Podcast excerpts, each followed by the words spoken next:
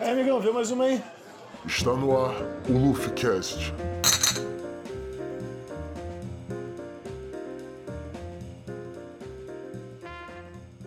É, meus amigos, estamos aqui novamente. Aqui quem fala é o Luffy, RH é a profissão que mais ilude.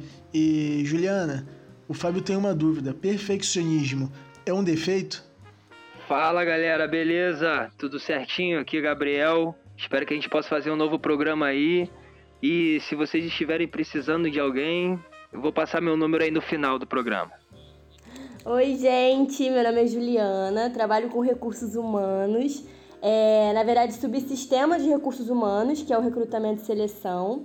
Então, a gente vai conversar aí sobre esse assunto, né? E, é, Fábio, pelo amor de Deus, perfeccionismo não. Por favor, tá? Esquece isso, pelo amor de Deus. Estamos aqui hoje com a Juliana, que é consultora de RH, e ela vai tirar algumas dúvidas nossas. Mas primeiro, ela vai dizer o que, que ela faz para vocês entenderem. Então, gente, é... eu trabalho com recursos humanos. Na verdade, eu trabalho com um subsistema, que é o recrutamento e seleção. Então, o RH ele tem vários sistemas e um deles é o recrutamento e seleção, que é onde você tem um contato com os profissionais que vão entrar nas empresas. E o meu trabalho é basicamente é fazer uma consultoria para as empresas. Então, pro, é, por exemplo, uma empresa está precisando de um profissional para tal área, então ele vai entrar em contato comigo, a gente vai alinhar o perfil daquele profissional e, e aí então eu vou entrar com a questão do processo seletivo.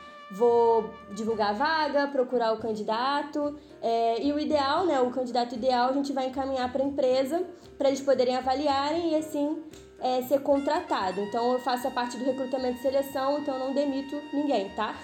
Eu só contrato, ah, só passo claro, né? as informações. Claro. O meu, o, minha parte ruim é só basicamente passar o feedback negativo. De resto, é só coisa boa, é só oportunidade de emprego. Ah, maneiro, né? Eu já ouvi falando uma coisa tipo isso, que seria os Headhunter, né? Que eles vão atrás de, de pessoas para cargos de alto nível, né? Seria basicamente isso, né? Pelo que você falou. É, a diferença é que, assim, o Red Hunter, eu já fiz trabalho hunting, né, que fala. São cargos mais estratégicos, são vagas mais difíceis, são pessoas que dificilmente estão desempregadas, sempre estão em outras empresas. Então a gente tem que encontrar esses candidatos em algum é lugar. É mais top, né, assim, né? É, não, é mais difícil, não é nem questão de... Não, a galera, é. assim, que vocês procuram é aquela galera alto padrão, né? Pô, eu quero aquele cara é... da minha empresa, né? Só quem tem LinkedIn, só. são, são pessoas que são raras, é, são pessoas raras no mercado, vamos dizer assim. É, e o trabalho de processo seletivo são pessoas que mais um cargo operacional, administrativo, um técnico, enfim. Então são cargos que tem muita pessoa aí buscando desempregado, ou então até mesmo em outras empresas que estão buscando outras oportunidades. Então, é um trabalho mais fácil de você encontrar profissionais eu divulgando a vaga na internet, eu consigo ter um retorno de candidato que vai se candidatar, entendeu? Só para eu entender aqui, quando você trabalha de hunting, você procura o candidato, correto? É. E na, na outra situação, o candidato que te procura. É isso? É, assim, eu, eu, acabo procurando das duas formas, né? Porque eu tenho que encontrar os candidatos dentro do perfil. Porém, a, a única diferença é que os candidatos geralmente vão se, vão se candidatar na minha vaga, eu vou ter acesso ao material deles e o hunting não, eu vou ter que encontrar esse candidato. Ele não vai se candidatar na minha vaga, entendeu?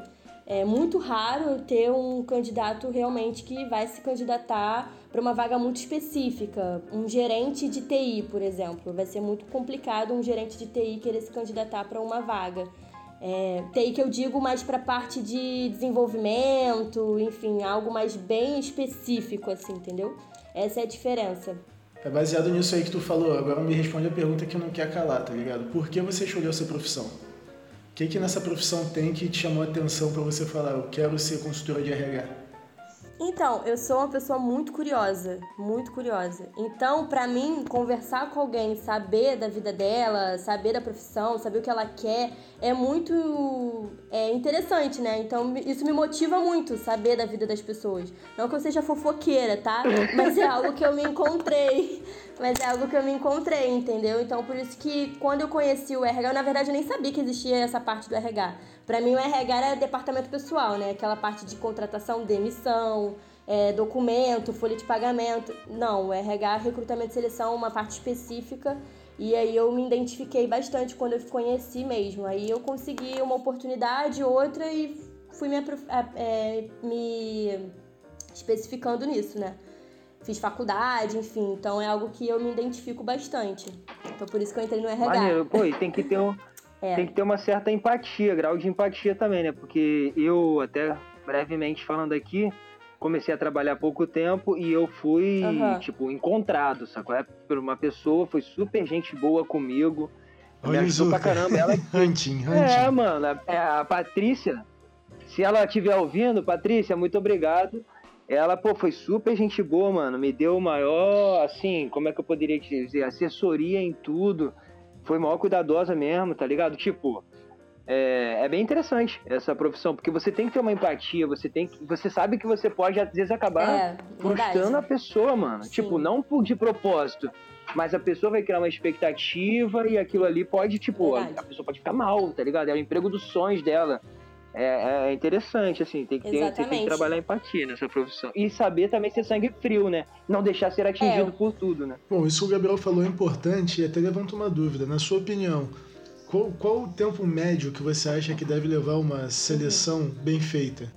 Então, isso é muito complicado, porque assim, eu, Juliana, né, eu trabalhei em consultoria de, de recursos humanos, então eu tinha um tempo muito curto. Quanto mais rápido eu entregasse, maior era a chance de fechar a vaga e melhor ia ser meu trabalho, mais ia entrar vaga para mim. Então, assim, o meu tempo era muito rápido. Eu sou uma pessoa que trabalha muito sob pressão, as minhas coisas são muito rápidas. Então, não tem como eu botar um tempo assim, porque eu não tive essa vivência de, de processo dentro de empresa. Mas, falando assim, como funcionam as outras empresas, processos seletivos, geralmente demora em torno de 15 dias, um mês, o que eu acho desnecessário, porque acaba trazendo muita ansiedade para o candidato desnecessariamente, entendeu? Por falta de, de, às vezes, uma comunicação com o gestor é, que tá lá para entrevistar o candidato, entendeu? Tipo, tem várias etapas do processo seletivo. Eu, quando eu trabalhava numa consultoria, era a minha etapa, aí eu passava para a etapa do, do gestor, e aí depois do gestor tinha outra etapa, o gestor de RH, e depois tinha etapa com, com um setor específico. Então, acabava que nesse prazo aí da, da empresa, com uma pessoa do gestor da empresa mesmo, né, esse contato, essa comunicação entre os dois, demorava. E aí o candidato fica extremamente ansioso, até mesmo às vezes vai para uma outra oportunidade, a gente perde aquele candidato para uma outra empresa por falta de comunicação dentro da empresa mesmo, entendeu? Isso é muito complicado. Por que, que o pessoal do RH sempre fala: a gente vai te dar um retorno, a gente gostou muito de você, pode deixar que seja positiva ou negativa a resposta, a gente vai te retornar. E acaba não retornando. Isso às vezes é, é é da, é da é a gerência, é uma orientação de um supervisor que fala, não, cara, a gente tem que fazer isso, tem que bater meta, sei lá. Ou porque simplesmente não vou falar com a pessoa e não quero ouvir ninguém chorar no meu ouvido, não quero ficar respondendo. É, Gabriel, é aquela, aquela situação, né? É tipo quando o cara fica com a mulher, simplesmente ele não quer mais ficar com ela e ao invés dele dar uma satisfação, ele simplesmente some. É isso que o RH faz, o RH ilude. É, então, eu ia até falar isso agora. Isso é questão do profissional, que é falta de caráter. Falta de caráter não responder o candidato. Ou seja, a mesma coisa, né? Que o homem mesmo que não responde. Sacanagem, né? então falar Deixa que RH é recurso de homem. Hã? Ele então, comparou. O RH que... usa o recurso dos homens. É isso? É, é isso? É o que eu tô sabendo agora, né? Que ele tá comparando, então deve ser isso. Só pode. Aí, Lu, quem manda o nosso filme? Fala, chefia. Vê mais uma. Pô, você acha que, que ajuda, tipo, ficar botando currículo em site? E teve um brother meu que ele tinha colocado um currículo em site, entendeu? Ele tinha colocado há um tempo, só que ele até tinha esquecido já desse currículo. E acabou que ele foi chamado. Tu, tu acha que é importante isso? Por isso que, tipo, eu sempre falo isso para todo mundo que eu entrevisto ou que fala, nossa, tô procurando emprego, não sei o que, não sei o que lá. Cara, deixa todos os sites atualizados, porque tem como a pessoa buscar o currículo da pessoa, mesmo se ela não se candidatar. Então a gente como recrutador tem como ter essa plataforma de buscador. Ao invés a pessoa se candidatar, a gente pode buscar. Então, tipo, se você não atualiza seu currículo, com qualquer modificação que tenha, curso, qualquer coisa, isso pode prejudicar a pessoa que está buscando alguém, entendeu? Então é muito importante, cara, de sempre deixar tudo atualizado em todos os sites é, principalmente LinkedIn, qualquer coisa, sempre atualizado. Sempre que mudar alguma coisa, tiver que incluir, atualizar. Uhum. Então, Juliana, em relação à vestimenta, uma dúvida muito, muito frequente, a vestimenta adequada para entrevista. O que, que pode e o que, que não pode?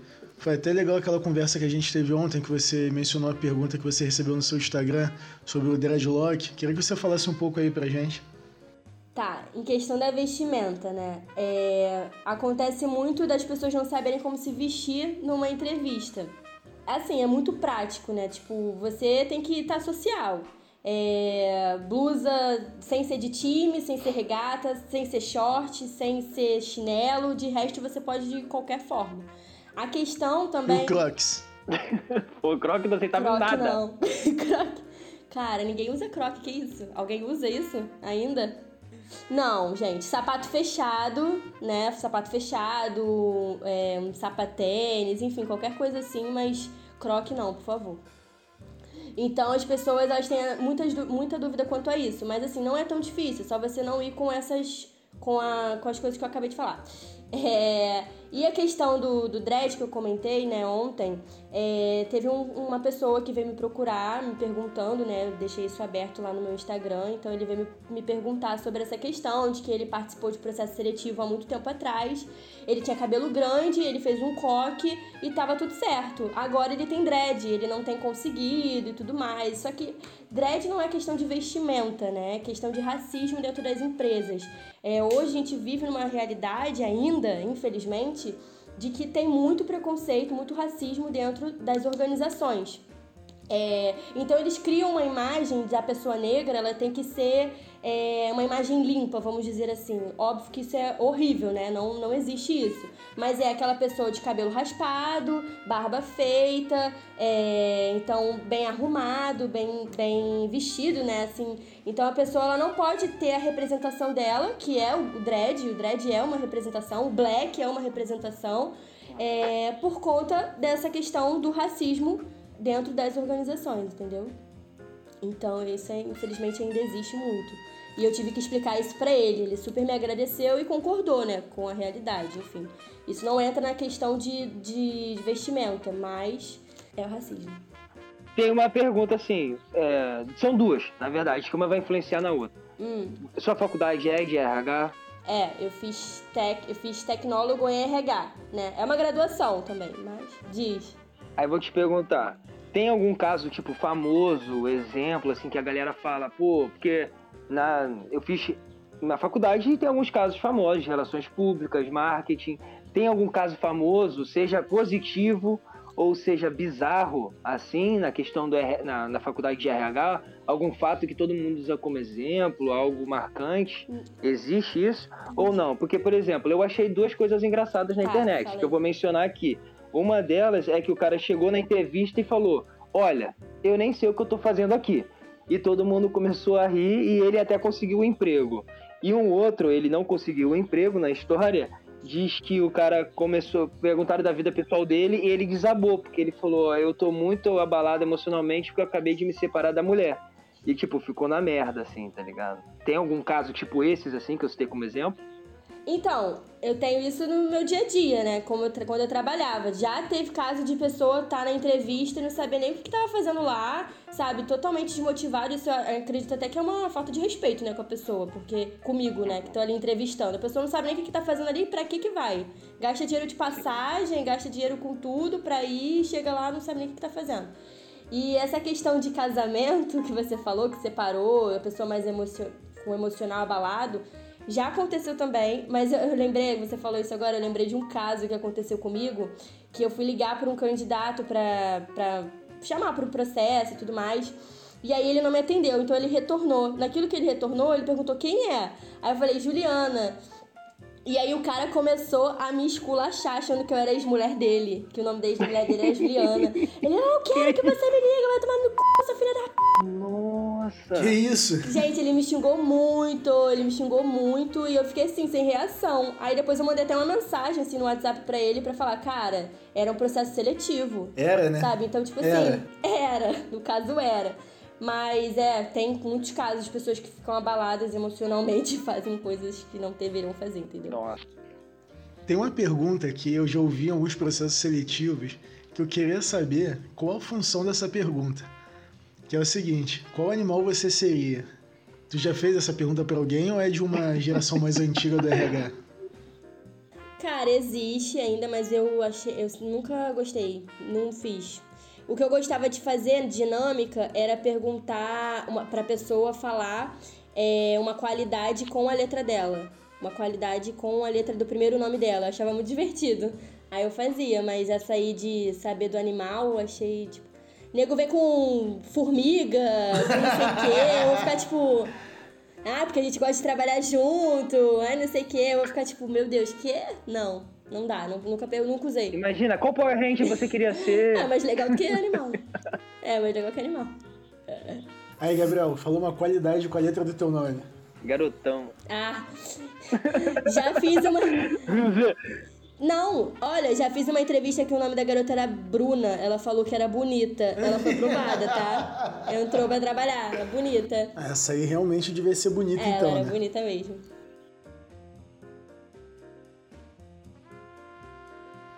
Então, pessoal, infelizmente a gente teve uns problemas técnicos aqui e acabamos perdendo parte da conversa, mas já ficou aí um gostinho do que que foi o nosso papo com a Juliana. A gente vai trazê-la aqui mais vezes, então comenta lá no Instagram o que vocês acharam, se vocês gostaram da participação da Juliana e manda pergunta. Manda pergunta que quando ela voltar a gente vai fazer as perguntas para ela. Abraço, pessoal. Tamo junto.